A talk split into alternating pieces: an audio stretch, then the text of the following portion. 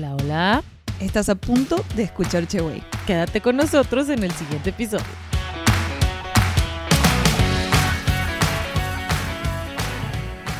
Hola, hola. Hola, ¿cómo están? ¿Cómo se encuentran? Yo muy bien, ¿y tú? Ay, muy bien, excelente, excelente. Y espero que ustedes también se encuentren bien porque hoy tenemos un invitado que nos va a hablar de algo sagrado. Sagradísimo. Tenemos, ajá, hoy, hoy es un tema que, que digo, en estas teníamos, necesitábamos algo para cerrar, ¿no? Estas fechas y algo, Ajá, sí. algo, algo de enseñanza, algún, algo, un regalo para Sí, nuestros, sí. las personas que nos escuchan. Y se nos hizo, no sé, bastante interesante. Sí, muy interesante. Y aparte queríamos eh, cerrar con algo espiritual, ¿no? Algo para el alma. Ajá. Y se nos ocurrió esto. Bueno, se le ocurrió a Rocío, así que no me juzguen. No, es, es un regalo de mí para ustedes, Chevo Escuchas. Eh, bueno, hoy nuestro invitado de hoy, su nombre es José. José, bienvenido, José, ¿cómo Hola, estás? José. Hola, muy bien. ¿Y ustedes qué tal? Ah, es, es- es un regalo. O sea, José es de- viene desde de allá de Jerusalén. Es, el padre de Jesucristo. Pero vive y- en Oaxaca ahora, ¿no? Sí. vive por todo el mundo, es Ajá. omnipresente. Pero bueno, entonces, hoy qué vamos a hablar de hongos mágicos, ¿no? ¡Hongos mágicos! Bueno, queremos o sea, explicar Sí. ¿Qué son los hongos mágicos? ¿Cómo funcionan? ¿Qué efecto causan? Y, y, ajá, son malos, son buenos, son adictivos, la gente se hace violenta y te haces ratero, al siguiente día estás asaltando gente. O sea, o sea porque la gente piensa, o sea, si yo le digo a mi mamá, mamá, te traje unos hongos mágicos. Ah, ¿qué? droga, droga. Eres una delincuente, drogadicta. Ajá. O sea, entonces queremos informar realmente qué es lo que hace, eh, qué sustancias. Sí, que es, sí, como que con manzanas, ¿no? Yo creo que José Sí. va a poder explicarnos. De hecho, él sabe mucho por investigación personal, porque se ha metido en el tema. Entonces dijimos, ay, hay que invitarlo, porque ¿quién, quién como él para invitar, para explicarnos con manzanas qué onda con esto? Así Exacto. que bienvenido, José, ¿cómo te sientes? Muy bien y muchas, muchas gracias por invitarme. Es un tema muy interesante. La verdad es que muy pocas veces uno se atreve a platicar de esto.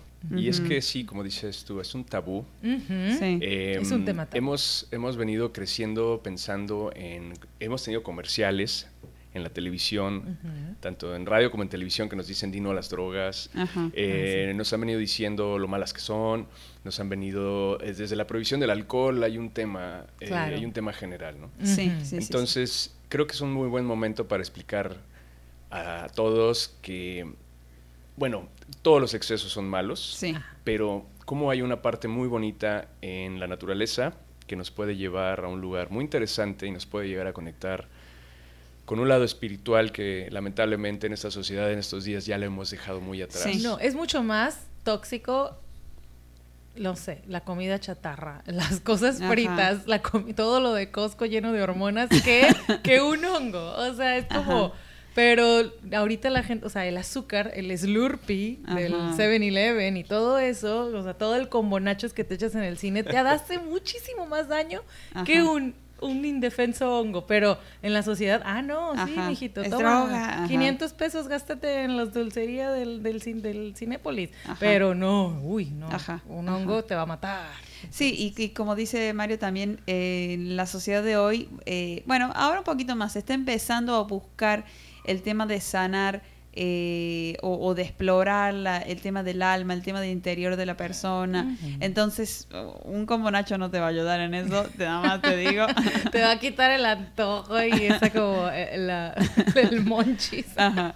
Entonces, bueno, vamos a recurrir a medicinas ancestrales. Sí, es, es- es un tema. Mira, em, muchas veces quisiera primero que nada excluir la parte religiosa. No vamos a tocar a lo mejor una religión, ni, una, ni, un, ni un tributo, ningún culto. Simplemente vámonos a parte, una parte muy profunda que es el alma y que es el espíritu. Oh, Entonces, Ah. eh, hemos perdido mucho como civilización o como sociedad esto, este tipo de, de- de valores y de principios que van más allá de lo, de lo social y de lo moral. Eh, obviamente hay que cuidar las buenas costumbres, pero hay un lado muy interior que está muy desolado, muy solo y Sí. que es el que realmente nos viene a conectar con todas las cosas, pero Sí. no lo vemos. Ajá. Entonces, como no lo vemos y no lo sentimos, nos quedamos únicamente con la idea de la doctrina que nos dan, la información que nos dan, Claro. y creemos que es todo lo que necesitamos para realmente conectarnos con nosotros, y no es Sí. así. Bueno, al menos yo creo que no es así. Y además cada vez estamos más desconectados, hablo por mí, de la naturaleza. Es importantísimo conectarse con el entorno. Sí, Ajá. es muy, muy importante. Es, Ajá. De la tierra, de donde venimos. Sí, exacto. de los que nos dio la vida, los que la- lo que nos alimenta, de hecho, nos alimentamos de la tierra. Ujú. Entonces, como que perdemos ese círculo de conexión. Yo no soy una experta, pero estoy diciendo lo que pienso. Ahora José nos va a decir más, más a fondo. Pero bueno, entonces, ¿qué es? ¿Son como hongos que tienen una sustancia que nos hacen sen- sentir ver cosas? ¿O cómo funciona? Ajá. Pues miren, eh, ustedes conocen los hongos, los comemos muy seguido, vamos al supermercado y nos compramos un paquete de champiñones. Sí. Ajá. Y yo no viajo a ningún lado con Y no esa- vamos a ningún lado. obviamente. Exacto. O sea, yo sí, antes de niña, yo sí decía, uy, estos hongos, han de ser mágicos. Yo ya sabía que ¿Sí? los hongos hacían algo. No de niña tan chiquita, pero ya después sabía que, ah, los hongos eran droga. Y cuando los veía en el súper, pensaba, decía, ¿será que esos son los que dan la droga? Y- pero mi mamá nunca compraba, fíjate, de haber tenido sus ideas. No, yo me enteré hace poco. Bueno, entonces es- existen en todo el mundo porque no son los del súper, ¿no? O sea, hay unos especiales. Ajá. Bueno, eh, los vemos como digo, los veíamos, los veíamos todos los días en el súper y este y pensamos, bueno, pues los voy a comer un bonche de ellos y a lo mejor voy a sentir algo. No. Bueno, simplemente los vamos a encontrar en todo el mundo. Ajá. Todo tipo de hongos, setas, eh, y los hemos encontrado en la gastronomía más compleja en algunos lugares del mundo y, y no, hombre, es una maravilla, ¿no? Pero aquí en México vamos a hablar de lo, específicamente de México, tenemos aproximadamente 15 especies de hongos, eh, vamos a llamarles psicoactivos. Ok. Ah, ok. Los que tienen el efectito, digamos. Ajá. Es correcto. La- el Los efecto es causado los por una sustancia, o la magia es causada por una sustancia que se llama psilocibina. Ok, ok. Ah. Entonces, si un hongo no contiene psilocibina, no te hace nada. Pero Ajá. bueno, hay otro, hay otro asunto. No nada más es la psilocibina lo que puede estar presente, también hay otro tipo de toxinas y te puedes enfermar muy mal si te comes un hongo que no debes de comerte. Ajá. Si tú te vas a la montaña y empiezas a encontrar setas y hongos y te haces un plato con ellas, puedes realmente meterte en un grave problema. Ajá. Yo, Ajá. yo una vez hice eso. Porque hay algunas amanitas y algunas otras variedades de, de setas y hongos que te pueden hacer un daño muy serio a, a tus riñones o a tu Ajá. hígado, al grado de llegar a necesitar un trasplante. Ajá. O sea, es muy Ay, serio. Qué loco, Ay, no, qué sí. loco. Bueno, también es como la defensa de, de- bueno, de- no, no es planta, ¿no? Pero la defensa de del es que tampoco es animal, eh, no es planta ni es animal, ¿no? Tiene su propio reino. Sí, es el Ajá. reino del, del Eh, fungi. Ajá, sí, sí, sí. sí. Eh, yo, bueno, yo desde chica yo no sabía que eran mágicos, o sea, yo no me enteré de eso, pero sí me enteraba de que cuando íbamos al campo me decían no agarren los hongos porque son venenos. Entonces directamente los veía y decía, ay no, me el veneno. Como que yo siempre supe que eran venenos en vez de magia. Es que necesitas saber realmente cómo identificarlos. Ajá. Y nada más un fungicultor o una persona que ya los conoce de su región te va a decir, ese sí te lo puedes comer, ese no te lo puedes Ya comer. sé. Pues imagínate, ha sido un proceso muy largo de Gente prueba y error. Ajá. Exacto. De que finalmente la- las comunidades han llegado a identificar las, propias especies que se dan en su zona Ajá. para poderte decir ese sí te lo puedes comer. O ese sí te lo puedes comer, pero vas a tener un viaje eh, muy En interesante. el baño. no, un viaje de hongos. Ok, bueno, entonces decías la psilocibina. Ajá. Eso es lo que tiene el efecto, o sea, el efecto alucinógeno. Ajá. Sí, mire, la, la todos los hongos, comes- o sea, no todos los hongos comestibles contienen psilocibina. Ese, ya, ese punto ya lo dejamos Sí. muy claro. Ajá. Entonces, nada más algunas familias lo contienen. Son cerca, eh, independientemente de las especies, hay cerca de 180 variedades, aunque no todos se utilizan para el mismo, para el mismo fin. Ajá. Hay algo muy curioso y a lo mejor si platicas con una persona que ha hecho esto o que ha hecho fungicultura de algún tipo, eh, muchas veces creemos que el hecho de que un hongo contenga la sustancia, pues todos los hongos van a ser iguales. Ajá. Sin embargo, yo he notado que a veces de una cepa a otra puedes tener un viaje muy diferente. Ajá. Eh, Ajá. les doy un ejemplo. Hay algunos viajes, no sé si han escuchado de que los hongos te producen algunos efectos visuales. Ajá. Ajá. Y también se ha hablado de que algunos hongos producen algunos efectos introspectivos. Ok. Ah. Entonces hay algunas ciertas especies que van más a lo visual y ciertas especies que van a lo Ay, más... qué suave. Pero Así eso es. se sabe desde, o sea, tú, por ejemplo, yo voy a una tienda de hongos, ¿no? Y digo, ay, ¿Existe deme- eso? deme No existe. Supongo Todavía en no. Ámsterdam. y yo digo, ay, este, quiero un hongo que me dé mucha risa. O sea, y ellos me, me dicen, ah, mira, este te va a dar risa. O quiero un hongo que me lleve a mi Como- pasado y, y arreglar mis frustraciones de la infancia. Y me van a decir, ah, Así. toma, este es sí, el que va a se hacer llama, eso. este es el número de mi psicólogo, ve a terapia.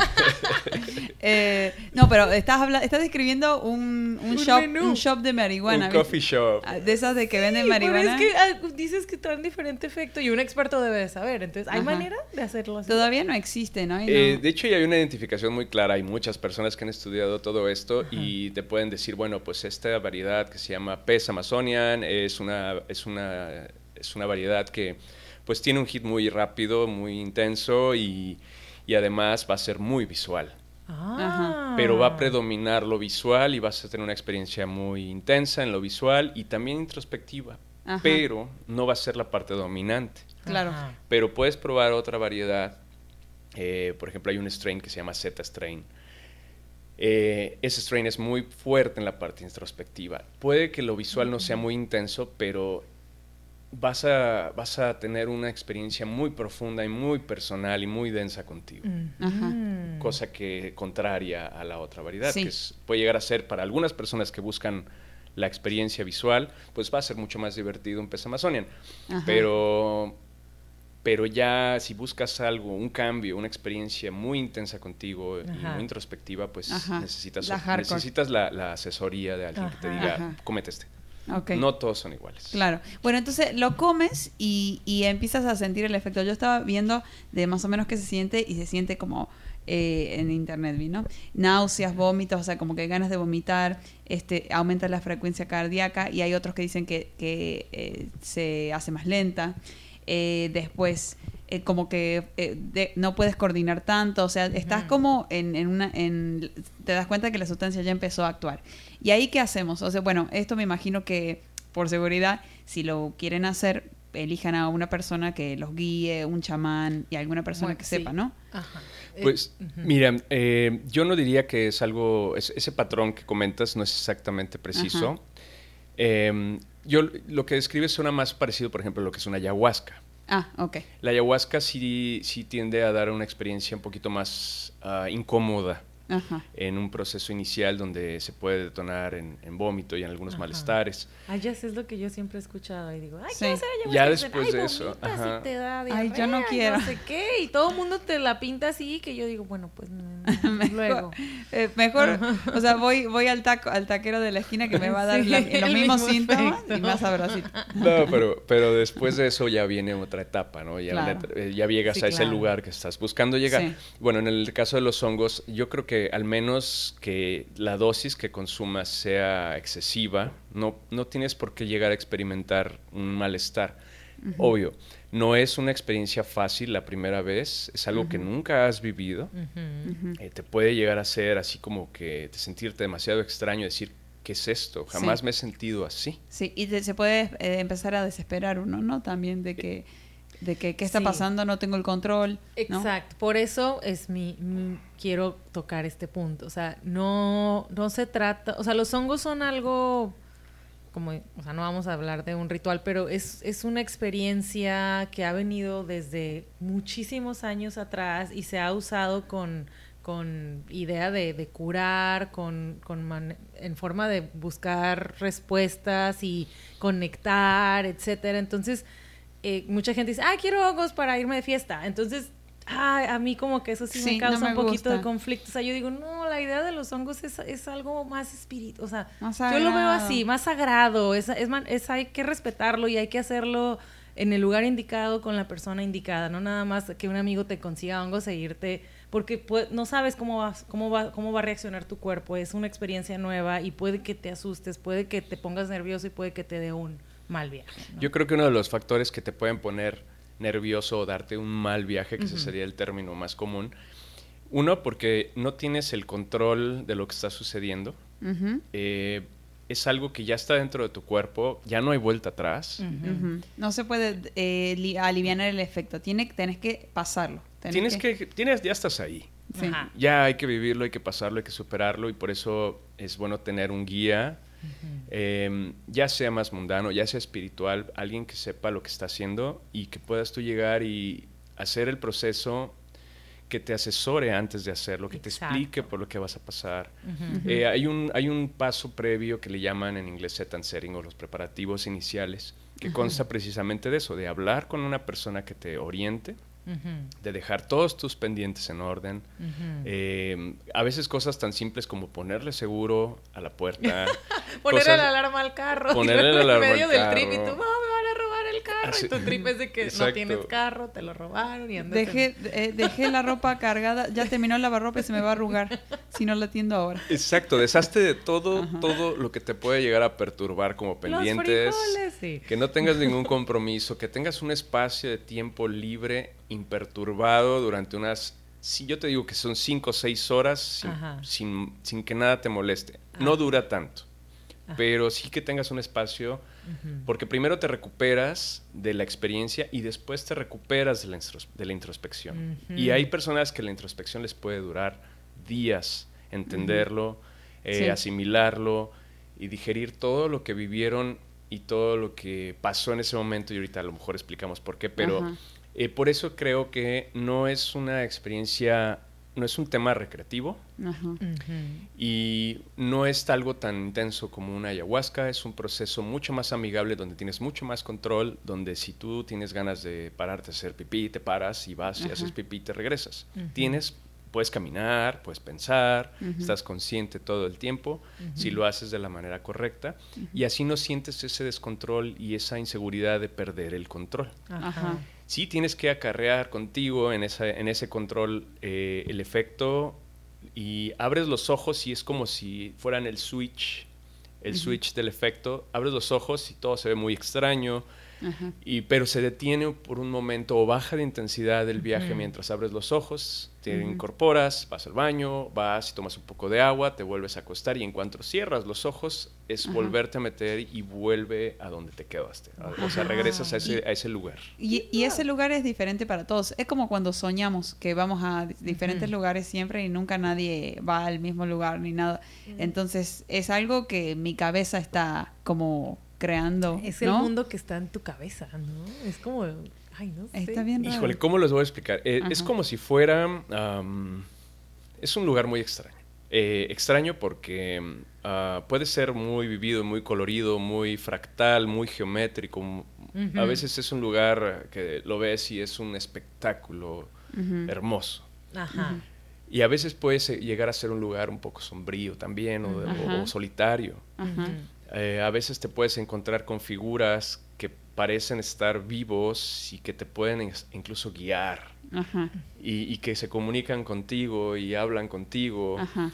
O a veces puedes estar en un estado muy onírico, como el que tú comentas, Ajá. en donde parece un sueño, pero estás consciente. Sí. Y yo tuve una experiencia un día muy, muy intensa, que es una de las más intensas que he tenido, en donde llegué a una habitación caminando.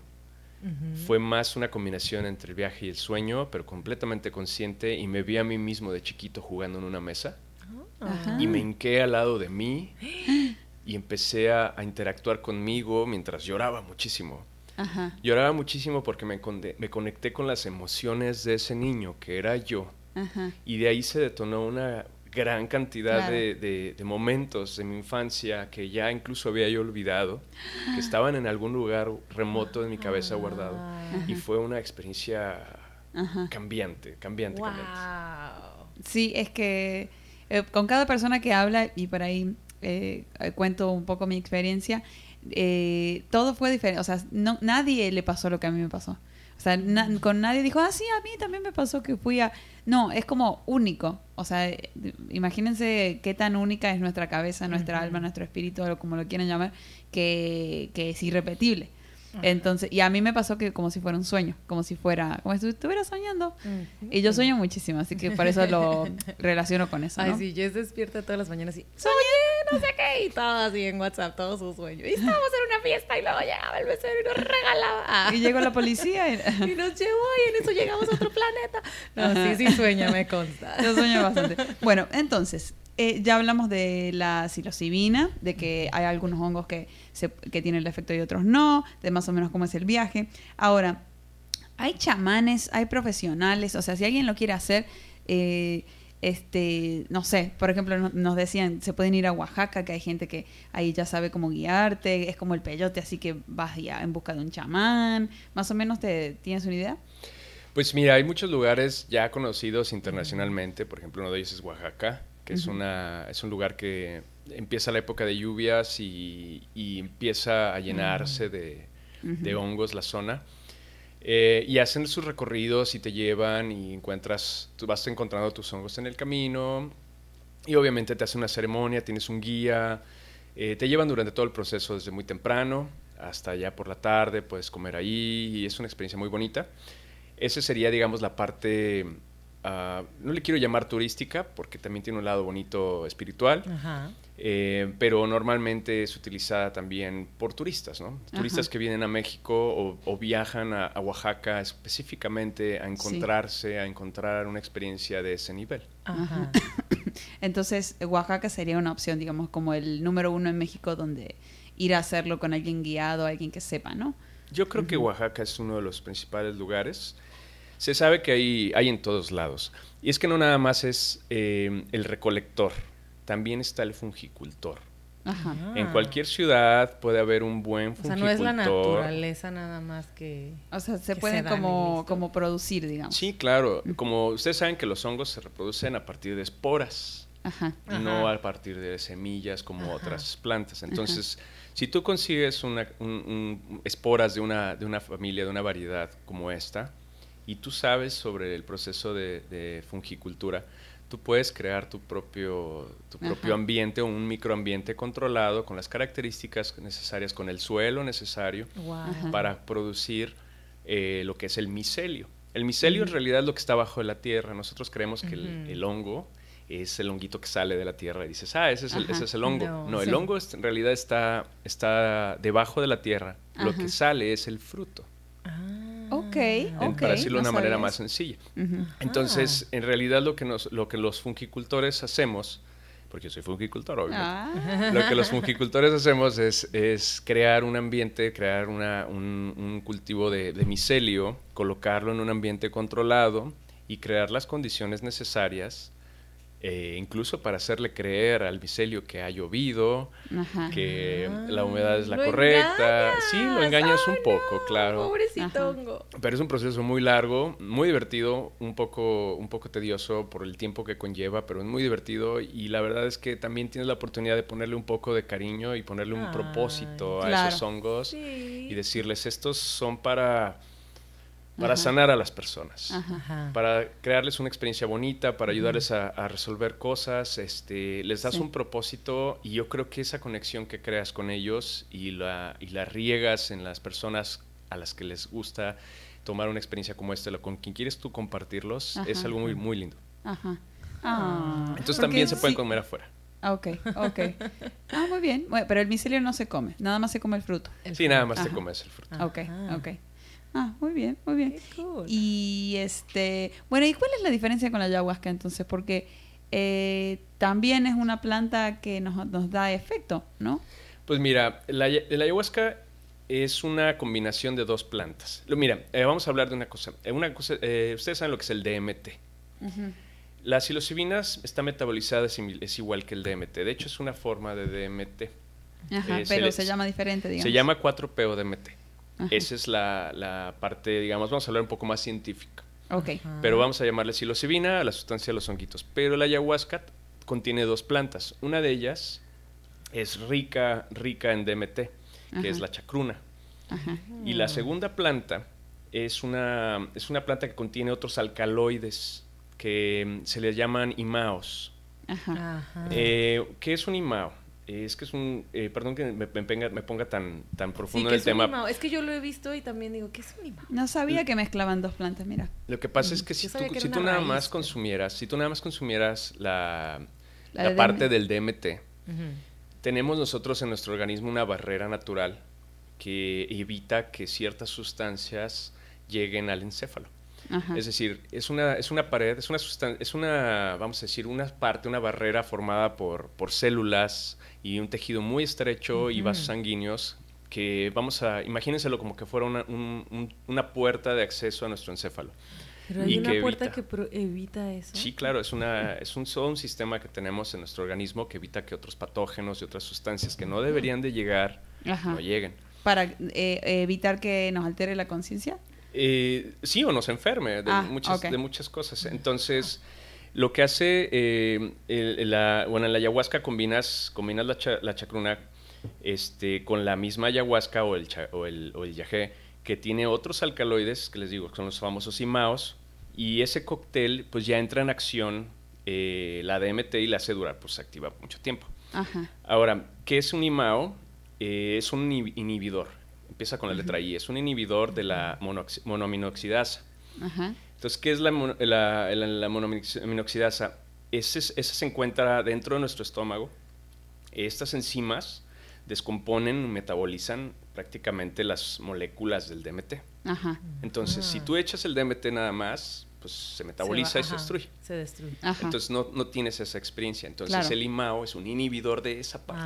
Ah. la Ajá. inhibe y permite que que- tenga efecto y llegue muy lejos. Ah, ok. Ah, sí, bueno, lo necesitamos. Sí. Necesitamos el imán porque si no... Es como ese escudo que llega y dice, a ver, quítate a la Ajá. chingada. tú", Y, y entra el otro y ya te da el Claro. trip. Sí, exacto. Es el Ah. protector del, del. Ajá. Sí. Es como cuando llegas al cadenero y, Sí, ajá. y traes un amigo que, que tiene conecte. Sí, el guapo. ¿No? El guapo te- que pones enfrente para que le dé y ya, ya te Llegas cuelas. Y el cadenero te deja Sí, es, pasar. es el, es el Ajá. guapo este. Bueno, pues el honguito no, no necesita amigos guapos. No lleva, no necesita IMAOs para el honguito, funcionar. exacto. Ajá. Él llega con su seguridad, así de que, Ajá. ah, feito y todo, mira, ábreme. Ajá. El que nace de la caca. Oye, ese, ese también es un tema. Lo que pasa es que, este, pues si ustedes alguna vez escucharon que cuando van a recolectarlos, pues muchas veces los encuentras en el estiércol de vacas y Ajá. cosas así. Lo que pasa es que el, el micelio necesita de los nutrientes que, la, con- que contiene el, el estiércol y otras cosas, pues para poder producir el fruto. Ajá. Entonces se Claro. nutre constantemente de lo que va cayendo en la tierra. Entonces, Bueno, mientras sea de vaca, yo estoy, no me molesta, porque yo veo las vacas comen pura rama y así, pero mientras no Rama. sea de humano. Rama. No, y los champiñones que comemos en el súper también, También los producen con vienen. un sustrato que, que se, se, Sí. Abona. sí. Claro. Sí, mejor ojos que no ven, corazones que no sienten. Exacto. Ustedes cómenselo, sí. Ahora ven por Y qué no no le gusta. Bueno, ¿hay algún eh, como que escenario malo, como the worst escenario de lo que puede pasar? O sea, ¿te puede pasar algo malo si, si lo pruebas, digamos, para alguna persona que no sabe? Digo, están los trips bonitos y, y de introspección y de alucin y todo. Y luego, bueno, antes de pasar a lo malo, o sea, ¿qué pasa cuando la gente los usa? O sea, te puedes ir de fiesta y tomar un hongo y, y ¿qué pasa? O sea, no te va, no, no es, no son para fiesta. ¿O sí? Mira, yo digo que no son para fiesta, pero es una opinión muy personal. Sí los Ajá. utilizan algunas personas con fines recreativos. Eh, vamos a dividirlo por dosis. Ok. Y les voy a poner un ejemplo muy, muy, muy, muy exacto. Por ejemplo, ¿han escuchado hablar del microdosing? Ajá, Sí. sí. que lo usan los artistas, los escritores, para... O gente con ansiedad. Eh, por ejemplo, ese es, un, ese es uno de los usos. Hay, hay varios usos. El, el tema creativo, el tema médico. Ajá. Y, y de ahí se va escalando por el tema este, recreativo Ajá. hasta el tema ya intro- introspectivo. Introspectivo. Entonces, eh, una cantidad muy pequeña eh, se puede llegar a utilizar como un sustituto de algunos medicamentos para tratar temas de depresión, de ansiedad, adicciones. Y es una sustancia muy sana que no produce adicción y que es, yo diría que es uno de los mejores sustitutos que pudiera llegar a ver eh, versus un, un- imagínate un medicamento que te super ataranta Ajá. Y- O te hace mal al estómago. ahora. exactamente y que además te puede crear algún tipo de dependencia Ajá. cosa que a lo mejor el LSD sí puede llegar a producir, crear ajá. dependencias. Dependencia. Pero no, Qué no bueno. adicción, ¿no? O sea, eh, eh, o dependencia de adicción es lo mismo. Dependencia es una dependencia psicológica. Ajá. Que dices, ah, me siento mejor cuando tengo, Es cuando tomo la microsis. Sí, pero en el, la psilocibina en su, en su caso tiene un mejor control. Sí te puedes llegar a, a volver dependiente pero por los beneficios que te otorga y no Ajá. quieres perder esos beneficios. Pero como todo, se tiene que manejar mediante un tratamiento, no nada más voy a Ah. llegar y, y voy a agarrar el primer libro o la primera eh, resultado en Google que me diga cómo hacer microdosing y hacerlo, ¿no? Hay que, hay que también asesorarse y hacer las cosas bien. Entonces, el microdosing, digamos, es la, la- la ver- la per- la porción pequeñita que te tomas cada tres días para tratar un problema. Sí. Pero hay personas que dicen, bueno, si eso fueran 0.25 gramos, 0.15 gramos, Ajá. a lo mejor alguien se toma 0.5 antes de irse a una fiesta. Claro. Ajá. Ok, un poquito más. Y va a tener una experiencia muy mellow y va a estar ahí padre y va a tener un, un realce a lo mejor de los colores, Ajá. este va a tener un- Un una sensibilidad, va a estar este un poco extrovertido o tal vez más introvertido, no lo sabemos. Y de ahí a lo mejor se la va a pasar muy bien, pero no va no va a tener la intensidad como para crearte un mal viaje. Ok. Si te pasas un poquito más y te vas a lo mejor a un gramo, Ajá. Puedes tener una experiencia más intensa, que puede ser un poco incómoda, pero si te enfocas correctamente, puedes tener una herramienta creativa muy poderosa Ajá. para un tema de arte, para un tema de, de ficción. No sé, imagínense mil cosas en las que la creatividad puede ser útil. Ajá. Wow. Eh, Y- eh, eh, perdón, antes de pasar a la, a la siguiente dosis, eh, yo lo que, es mi opinión personal, con, con los psicodélicos siento que mm, lo que importa mucho es el entorno. O sea, el entorno va Sí. a afectar en, en tu efecto, ¿no? O sea, porque si estás en una fiesta con gente rara que no conoces, hay mucha oscuridad y es un- la primera vez que vas a esa casa y un montón de cosas, quizás puedas tener el, el, no sé, mal viaje o efecto negativo y te- sentirte más incómodo. Ahora, si están con tus mejores amigos y todas la están pasando bien, estás en confianza, estás en tu casa o, o estás en un lugar donde ya conoces y, y ya, te mane- ya estás como más tranquilo y te puede llegar a pegar de una manera más positiva, digamos, Ajá. ¿no? Yo creo que como todo, si, si, si estás en una mala circunstancia, lo que menos necesitas es un booster de eso. Sí, Oh, exacto. Sí, exacto. Sí. eh, Al sea, menos te- que tengas ya mucho control de ti. Claro, claro que, Sí, que esa es valga. otra de, de las cosas que, eh, o sea, yo, o sea, yo soy bien curiosa, ¿no? Y, y es de que veía o veo películas y digo, ah, yo quiero. Y no sé, y veo que están haciendo, yo quiero probarlo, yo quiero probar esto, yo quiero, porque quiero ver qué es, es- o sea, no quiero que me digan ni que me cuenten, yo quiero experimentarlo, ¿no? Entonces yo decía antes, es que yo quiero probar los hongos. Y ya luego me decían, es que no son así nada más, tienes que, tienes que tener un propósito o algo para hacerlo, tienes que estar, si estás estresada, si estás agobiada, si tienes como, ah, muchas cosas, o sea, realmente un hongo no te va a dar la respuesta, simplemente vas a tener un, Viaje estresado. un viaje estresado porque es, es, es, es en el estado en el que tú estás actualmente. O sea, supongamos que me acabo de divorciar, tengo problemas con mi familia, me estoy peleando con mi mamá, estoy... O sea, un viaje de hongos no, a lo mejor en esa situación que yo estoy no me va a ayudar. Eh, eso pienso, pero no sé. Yo creo que es el entorno, pero obvio, si tú tienes una experiencia, si tú, si tú estás pasando por un, pro- por un momento complicado de tu vida, puede ser todo lo contrario. ¿eh? Puede ayudarte a superarlo. a ver la luz. Puede ayudarte a ver la luz, Ah. puede ayudarte a entender lo que pasó, Ajá. las cosas que no hiciste bien, las cosas que dejaste incompletas, las cosas que necesitas resolver, que no sabías cómo resolverlas y de pronto después de un, de un, de un trip como este, lo, Lo tienes ves. todo claro. ¿Lo ves? Ah, Pero eh, creo que es clave aparte del entorno y si- de manera que yo estoy como estresada, vengo todo este todo este conflicto familiar eh, es entregarte a la, a la sustancia, a este viejito sabio que te va a enseñar. Entonces también es como que ir con el propósito claro y decir, ok, que esto es lo que quiero ver. Es mi opinión, ¿no? Sí puedes, sí puedes tenerte un propósito. Cuando tú empiezas, te puedes mentalizar a muchas cosas y puede que abordes esos temas. Aunque a veces, vamos a llamarle a la plantita, al viejito, al honguito, Papá Pitufo. a, al- a cual- a cualquier figura con la que tú pienses que puedes representarlo, a veces te puede regañar.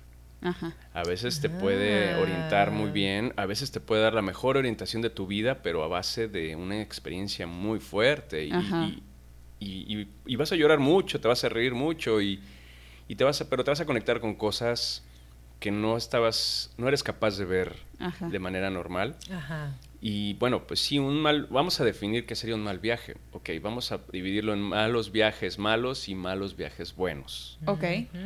Un mal viaje malo es un entorno sombrío donde durante el viaje tal vez tuviste un dolor de estómago Ajá. o tienes al- o error, tomaste la noche anterior, Ajá. este y estás crudísimo, eh, cualquier otra cuestión que pueda llegar a generarte alguna molestia física o mental, Ajá.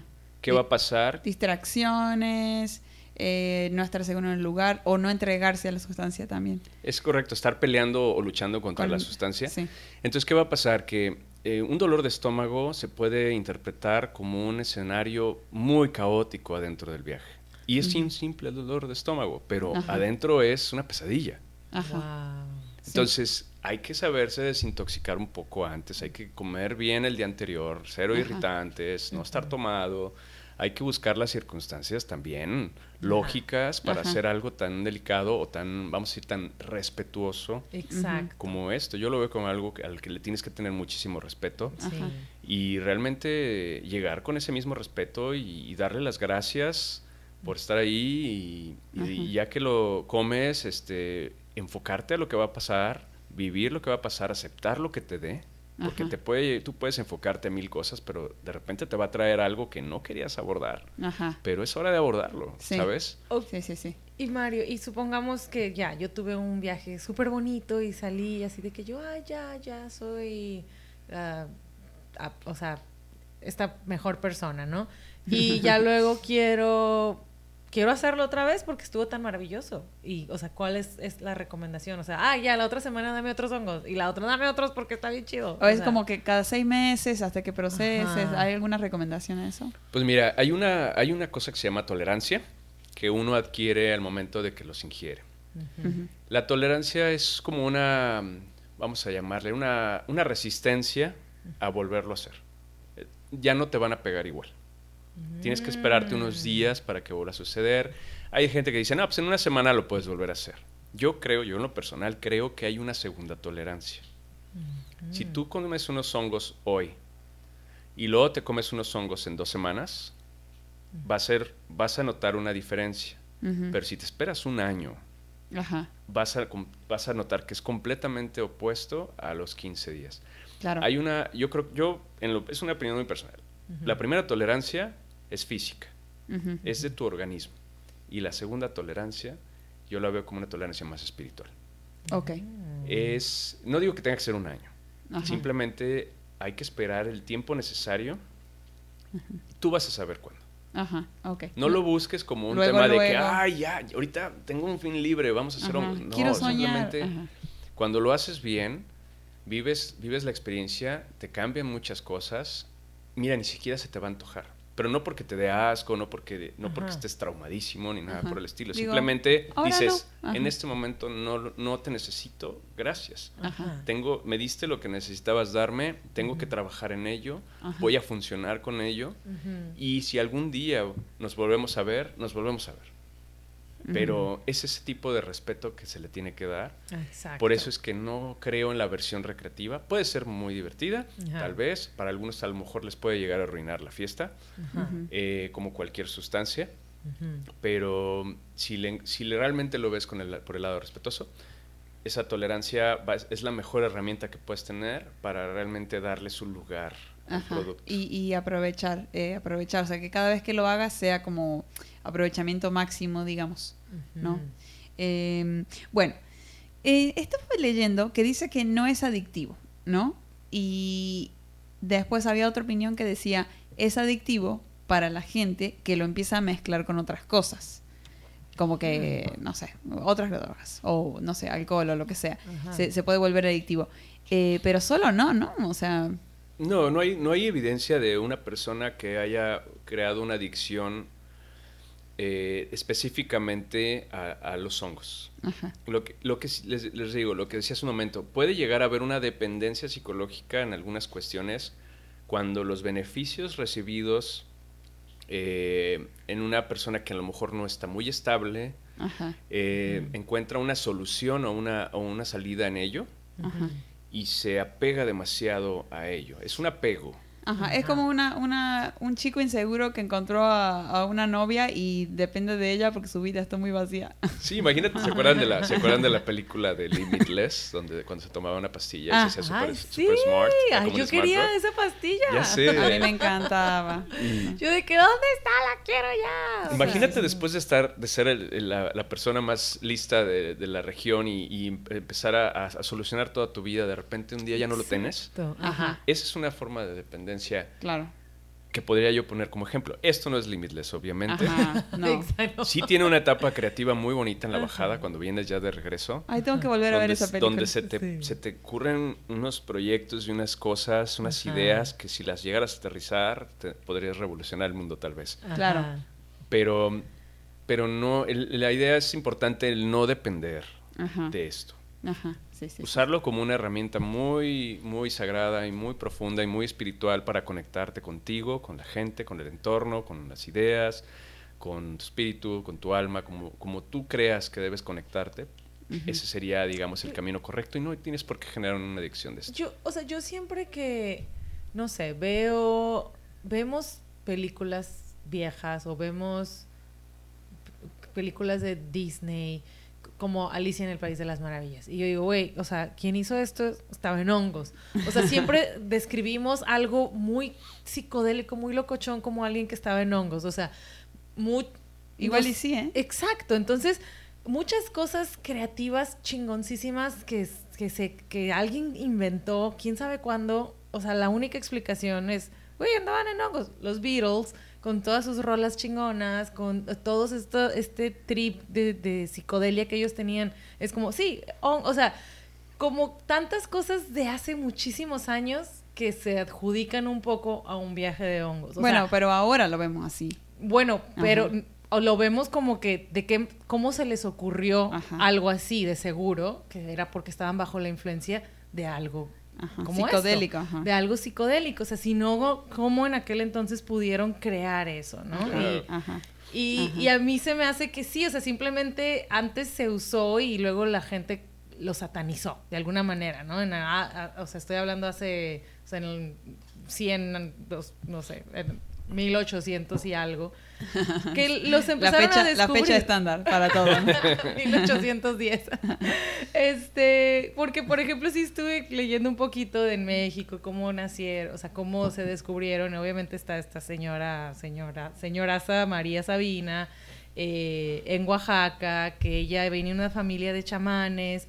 Ella estuvo en un, en un ritual porque los usaban para curar gente eh, y era, eh, o sea, ella tenía cinco años cuando estuvo en, una, en, en un primer eh, eh, como Ritual. ritual de sanación de, para su familia y ella vio que se estaban comiendo los hongos y todo y dijo, ay, como que órale, esto está cool. A los siete años... Pero ella le dieron hongos a los- no, a ella ah. no, ella estuvo en el- la ceremonia, pero ella no los consumió. Pero de- dos años después, con su hermana, andaban así caminando dijo, ay, tenemos hambre. Y vio, ella reconoció los hongos y dijo, y los probó. Ay, y qué peligro, porque pueden a haber los sido... siete años, o sea, Ajá. claro, no, pero ella, pues mágicamente ella tenía ya algo ahí en su cerebro que le decía, ¿no? La guiaba, pero ella los consumió a los siete años, ¿no? Entonces ya después ella fue quien los, lo, o sea, se hizo chamana en, en Oaxaca y ella era curandera. O sea, curaba a la gente, no necesariamente todo el tiempo con hongos, simplemente con plantas, pero hacía estas ceremonias y se empezó a hacer famosa. Ah. Y, y, eh, com- o sea, en, en Wikipedia y en los lugares que estuve investigando, eh, muchísima gente en, en, los, en 1810 iban a Oaxaca especialmente a hablar con ella porque querían que ella les hiciera una ceremonia y les presentara lo que era eh, este, o sea, toda esta experiencia. Ay, Y ella, vivía en Oaxaca. Ella vivía en Oaxaca, Ah, en, ya, ¿cómo se llamaba? Huautla de Jiménez. Y se hizo bastante famosa, dicen, o sea, que Walt Disney hizo el, el aeropuerto, o sea, la pista, una pista de aterrizaje que hay en este pueblito, porque él fue a visitarla. ¿Ves? O sea, por eso digo, Walt Disney, claro que se- hizo Ajá. hongos, por eso hizo lo que hizo. Ajá, un Este, ratón que habla, wow. cuando hizo el tan ta tan ta tan ta ta ta ta tan, cuando el este eh, Mickey Mouse está moviendo los trapeadores y todo para que limpien. ¿Te acuerdas de esa película? Qué, qué miedo. Está padrísima. Este, el Fantasmic. Este, entonces dicen que eh, Walt Disney hizo su pista porque quería aterrizar ahí, iba todos los fines, ok. no todos los fines, solo una vez, Ah. pero no había manera de llegar. Y él dijo, no, yo quiero llegar en mi jet privado, háganme una Rápido, pista". tengo cosas que hacer. Ah. Entonces se dice que, o sea, eh, John Lennon, que Mick Jagger, que tantos artistas que fueron precisamente con ella para que ella les hiciera la ceremonia. Ah, mira. Entonces, ella los, los promocionó, o sea, y se publicó un artículo en Nueva York y empezaron a ir muchas figuras. Gracias a este artículo que se publicó y fueron estas figuras, y luego el pueblo la, la acusó de haber como compartido el secreto Ajá. del Se pueblo. Como que se lo tendría que haber guardado. Yo creo que sí hay que eh, comunicarlo y compartirlo. Porque, eh, o sea, es como que yo tuviera la cura de algo y me la guardo. Como la gente que tiene la cura del SIDA. Ah, a ustedes les hablo. O, o del Ajá. cáncer, la diabetes. Ajá. Exacto, entonces eh, eso es, al- es un conocimiento que viene, o sea, ancestral y que lo han mantenido oculto porque la sociedad de alguna manera no está lista. Yo Ajá. creo que si todas las personas del mundo a cierta etapa de su vida lo hicieran, Ajá. Sí, seríamos, estaríamos en un lugar mejor, Sí. sin, sin lugar a dudas. Sí, sí, sí, sí, Exacto. sí, sí, ella, sí. ella quería compartirlo, ella realmente lo compartió sin, sin ningún fin de lucro, pero al mo- momento de que el pueblo empezó a llegar turistas y gringos y hippies y la gente quería la cosa recreativa, como que perdió el sentido Ajá. y el pueblo se decepcionó demasiado. Dijeron, es tu culpa, Ajá. María. Entregaste lo sagrado. Entregaste lo sagrado y ve, ahora tenemos una bonch- bonche de gente aquí. de Tulum todos. Pues es que es un, es un enteógeno. Todas las plantas que Ajá. tienen este efecto se les conoce, son parte ¿Qué de es un, un de un área anteógeno. Eh, lo que pasa es que, bueno, hay una etimología detrás de esto que se viene Ajá. del griego enteos que tiene que ver con que tiene un dios dentro. Ah. Y la otra parte significa eh, algo así como al nacimiento, bueno, como el origen refiriéndose al nacimiento. Entonces, si le dieras una, una explicación más con manzanitas a lo que es un enteógeno, Ajá. pues sería algo como algo que nació como un regalo de los dioses. Entonces, si tú le das este carácter enteógeno a algo como el peyote, como la ayahuasca, como, como los hongos, Ajá. y de pronto se vuelve una atracción turística y se vuelve algo que Masivo. pierde ese sentido, Ajá. pues obviamente la comunidad que lo toma con mucha seriedad debe ser incómodo. Exacto. Bueno, y también eh, ya entra el, el lucro. Entonces, Entra como que lucro. se empieza a desfigurar, digamos, el mensaje. Pero bueno, yo creo que también que eh, esto cae en la mano del chamán, porque el chamán da una buena introducción y le explica a la gente cómo tiene que ser. Yo creo que no sería tan comercial. Es más, estás ayudando a la mayor cantidad de posible de gente, ¿no? Si, si la gente eh, recibe la información, lo hace y, sale renovada, no importa si es uno o dos, mejor que sean miles. Eh, no sé, no sé si con qué intención vayan los turistas también, ¿no? Exacto. Exacto, si esa es la intención, híjole, yo creo que sería, sería algo, algo bueno. Pero bueno, yo creo que no todas las personas van con ese sentido. Ajá. Y además, ¿qué pasa si tú corres la voz de algo tan lindo como esto? Ujú. Obviamente, si ahor- ahorita tienes 10 turistas, después vas a tener 100, después vas a tener 10 mil. Ajá. Y va a llegar un momento en donde se va a perder, no, no, es, el- no es un tema de encanto y no es un tema de muchas personas en un lugar, digo, todo eso trae de rama a la comunidad Sí, y sí. puede llegar a ser positivo económicamente, pero ese no es el sentido, el sentido es de que le, le quitas le quitas el sentido espiritual al, al- al producto o, al- o a la costumbre o a la ceremonia y se vuelve un juego para Ajá, muchas personas. Ándale. Sí, eso, eso an- decían que estaba pasando con el sapo, ¿no? Donde lo hacen allá arriba en Sinaloa, ¿lo hacen? Es en es Sonora. Sonora. Que decía que ya era demasiada gente que iba nomás por curiosidad y no sé si se estaban acabando los sapos o algo, pero pero ya no estaba no estaba chido. ¿Eso qué es el sapo? ¿Es otro, es otro Ajá. lucín? El, el sapito es... ¿Comes un sapo? No, no te comes el sapo. Le sacan la, la sustancia del lomito, ¿no? Ahí, tiene unas, es, un, su- es un sapito que se llama Bufolvarius. Este, este sapito se da en, el sur de Estados Unidos y en el norte de México. Principalmente lo encuentran en algunas regiones de, de Sonora. Sonora. Entonces, este sapo tiene unas glándulas que las exprimen y segregan una sustancia. Y esa sustancia, pues la secan y se la fuman. ¡Wow! Pero eso ya es. Ay, ¿cómo les puedo decir? Eso es. No, no le quiero llamar nivel Dios, pero es una experiencia muy diferente, mucho más intensa, más Ajá. breve, Ajá. pero de, de mucho mayor respeto. Sí. ¡Wow! Ya no es. Ese sí no es. eh, ni por error sería recreativo, es más. Es, es algo que se necesita otro estado mental Ajá. para hacerlo. ¿Por qué? Em, tienes que entrar en un punto en donde casi casi tienes que matar a tu ego. ¡Wow! Si ustedes saben lo difícil que es matar al ego, Ex- al desprenderte de ti mismo, de quién eres, y decir, si me voy ahorita, me voy, Ajá. y dejar atrás todo, Ajá. o sea, matar todo eso, matar tu, tu, tu persona, quién eres, lo que has hecho, lo que has estudiado, lo que has trabajado, la familia que tienes, tus amigos, zafarte de todo eso un día, Sí. aceptar que te zafas de todo eso no es sencillo. Ajá. No. No, eso No. es como... De hecho, es como que el trabajo que todos deberíamos estar haciendo, ¿no? Exacto. Eh, este, bajar el ego en todo, ¿no? En todo, sí, sí, sí, Sí, sí, sí, En sí. eso de exacto. pertenecer, yo quiero ser, yo quiero, yo, bla, bla. O sea, ese yo, yo, yo, yo soy más, yo, yo, Ajá. es lo que todos debemos trabajar, ¿no? Es lo que Ahora, matar al ego, digo, si logras hacerlo bien, obviamente vas a regresar como otra persona. Claro. Con Dios. Entonces sí es bueno, sí puede llegar a ser una buena experiencia. Pero hay que estar preparado. Que me saca un poco de onda a veces que ves afuera, de repente hay anuncios medio escondidos en las redes sociales que te ofrecen una, una experiencia de, este, de hongos con ayahuasca. Un Ah. cóctel. Yo digo, ¿cómo se atreven? Ajá. Wow. Y aparte, un día por Sí, curiosidad sí, sí. contacté a uno de estos grupos y le digo, a ver, a ver, pero cuéntame, ¿cuál es, el, cuál es la agenda?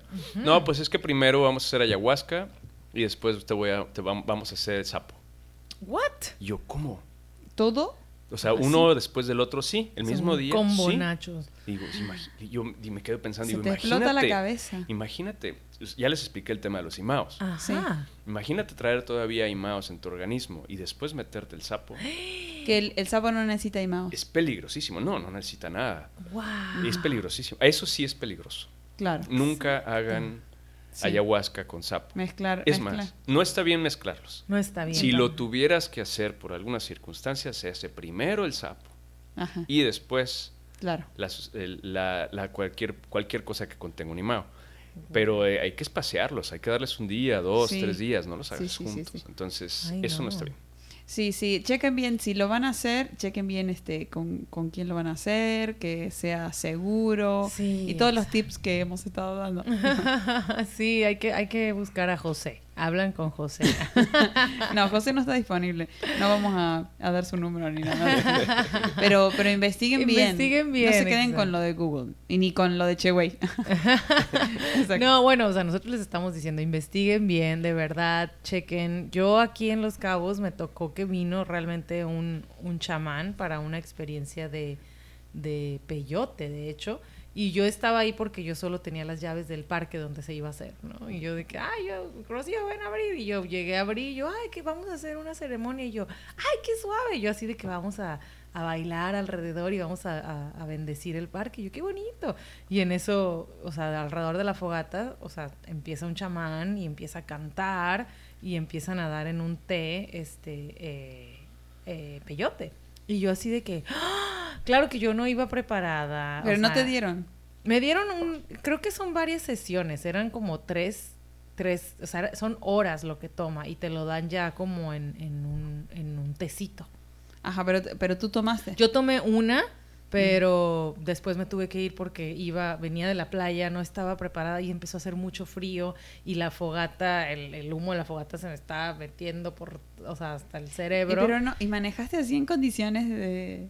Ah, iba con iba con Rob y Ajá. ya, o sea, nos pregunté porque dije, o, o sea, yo sí me emocioné mucho cuando supe que a- automáticamente llegué a una ceremonia sin planearlo, o sea, Sí. yo me dijeron, ven, ¿nos puedes abrir el parque? Sí, llegué y ahí había un chamán con cánticos, o sea, con todo, tenían todo listo y yo así de que, ¡ah! dije, sí, me quedo. Yo dije, ay, yo, en mi ignorancia, dije, ahorita me van a dar el peyote, voy a alucinar en chinga y ya me voy a ir a dormir a la casa a gusto. O sea, no, una horita. Es toda una ceremonia. es hasta el otro día. Exacto. Entonces yo no sabía eso. Claro que yo llegué y me dijeron, ¿te quieres quedar? Y yo, sí, claro. Y yo, yay. Y pues no, no es así. O sea, no, es, algo que llegas y lo haces y te vas, no es express. Sí, sí, Entonces, al momento que yo me di cuenta que eso no iba a acabar, yo me moría de frío, no eran mis, no estaba yo en las condiciones para hacerlo. Sí, hay muchas cosas que, preparar, ¿no? Como decía Mario, el, la comida del día anterior, no sé si hay que ayunar, no ayunar,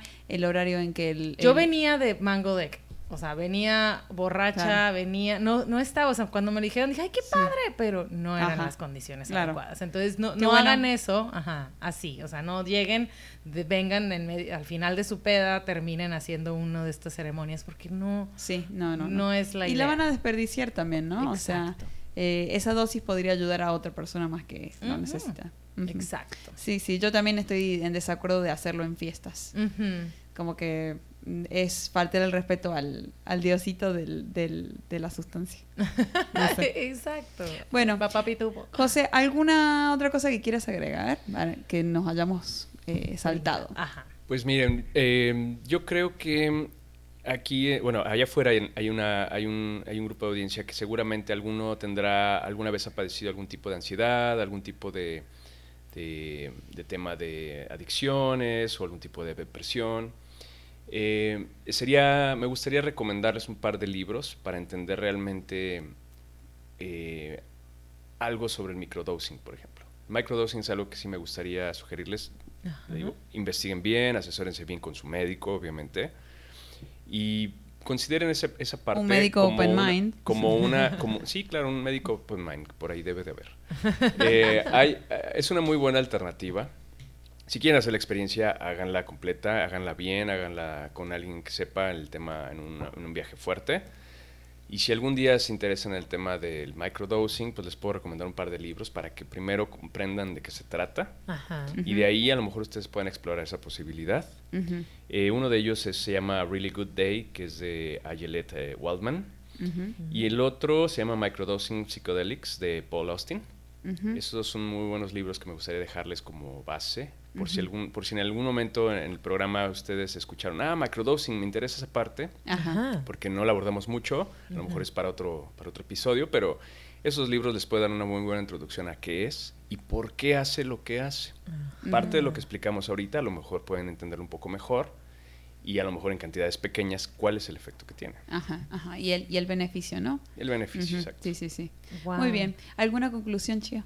Bueno, o sea, yo quise, o sea, o saqué a, a la luz este tema porque yo, yo hice un, un, ya tuve mi experiencia con hongos y fue muy bonita, a mí me encantó eh, y la verdad sí siento que es algo que, que, mucha gente debería de hacer.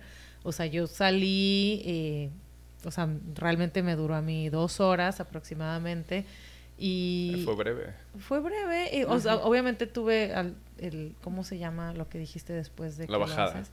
No, pero ya que ya que despiertas ah, y ya comienzas a hacer eh, intros, no es es eh, pues es la parte de digerir lo que de digerir, exacto. Ya luego yo platicaba todo lo que lo que me pasó. Digo, igual en otro episodio podemos hablar de mis, nuestras experiencias, invitar a este otra gente que lo ha hecho. Pero fue fue lindo, fue muy bonito, fue muy muy introspectivo, muy sentimental, muy, o sea, lloré, lloré, lloré y no sabía ni por qué, o sea, no estaba triste, simplemente era sentimiento, ¿no?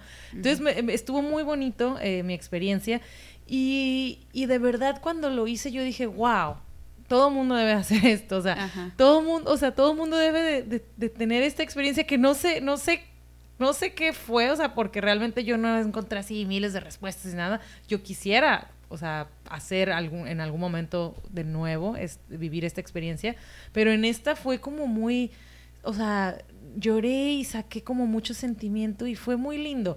Y cuando terminó, yo dije, es que esto es algo que la gente debe de hacer, es algo muy bonito y, y, no sé por qué la gente tiene la idea de, de, de, que, ay, no, es malo, es droga, bla, bla. Y realmente no, pero también es muy importante tener a esta persona que te guía. O sea, yo tenía a esta persona que me guió durante todo el, tiempo, o sea, me, me dijeron lo que iba a pasar exactamente, me dijeron cualquier cosa nos avisas y yo me sentía segura. Entonces eso ayuda mucho a que tú tengas un muy buen, una muy buena experiencia cuando te sientes segura en un lugar seguro. Y pones música. Exacto, o sea, tiene, o sea, había muchas condiciones, factores que, que influyen, que ahí en ese momento, esta persona me dijo, aquí está todo lo que tú necesitas para estar cómoda durante esta experiencia. Y así fue.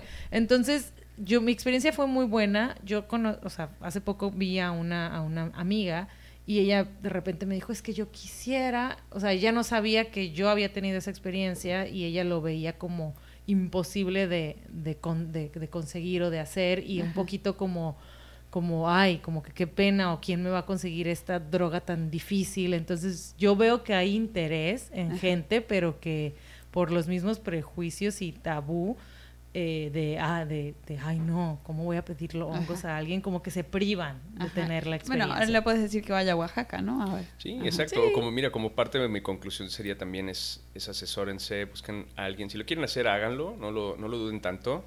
Nada más no lo hagan con la primera persona que se les atraviese eh, vendiéndoselos en la playa. No hagan eso. Para empezar, ni siquiera sabes lo que les está vendiendo. No, es que sí. 10, 3 por 10, 3 por 10. No hagan eso. No, no hagan eso. Vayan a un lugar conocido, eh, pregunten, pregunten todo lo que, lo que les venga a la mente. Sáquense todas las dudas, vayan acompañados, este, no lo haga todo el grupo, divídanse el tiempo, un día uno, un día otro grupo, para que se apoyen, se apoyen entre ustedes. Sí. también le puedes preguntar a alguien que ya lo hizo, cómo lo hizo y que, que, sea toda una preparación. Eh, mi conclusión sería, eh, bueno, yo con la gente que he hablado y que ya lo hizo, veo que siempre coincidimos y llegamos como a una a un punto que todos coincidimos sí a mí también me pasó eso que es que cuando sales eh, tienes más como eh, esto, esta necesidad de conectar más con la naturaleza, el valor de la gente, de las personas que tienes alrededor, el, el, tu rol, eh, como que mucho de mucho ese, ese es el mensaje, ¿no? De que la naturaleza está ahí, te dio la vida y vas a regresar a la naturaleza y todos estamos cumpliendo ese ciclo. Así que está bueno si están viven en una ciudad o si están muy desconectados que, que, que tomen esa experiencia o si no van mucho a la naturaleza les va a volar la cabeza. Nada más, les digo. Y bueno, si no están listos, lo van a saber, ¿no? Exacto, pero anímense, no le tengan miedo, no es, no es no es algo malo para nada. Es una experiencia muy linda y, y pues en este año 2022. ¡Ah! Anímense a hacer este tipo de cosas nuevas y nuevas experiencias. Sí, sí, abran la mente, abran la mente. Así es. Bueno, muchas gracias José por acompañarnos. La verdad es que eh, aprendimos mucho, muchas cosas que yo no sabía y espero que también sirva para que la gente esté más informada y no nomás diga, ay, qué tabú la droga y todo eso. Exacto. no, gracias a ustedes, es un gusto platicar con ustedes hoy y cuando quieran otra vez. Ah, ok, sí, va a haber. por aquí, con mucho gusto. Sí, exacto. Y mándenos si tienen preguntas, dudas, cualquier cosa, mándenlo en por mensaje en Instagram y ya ahí les estaremos respondiendo sus dudas eh, con la ayuda de José. Ajá. Y estamos en Instagram como podcast.chevey. Así que nos vemos ahí y hasta el año que viene. Feliz año nuevo. Los queremos mucho. Gracias por apoyarnos. Sí. Adiós. Feliz año. Adiós.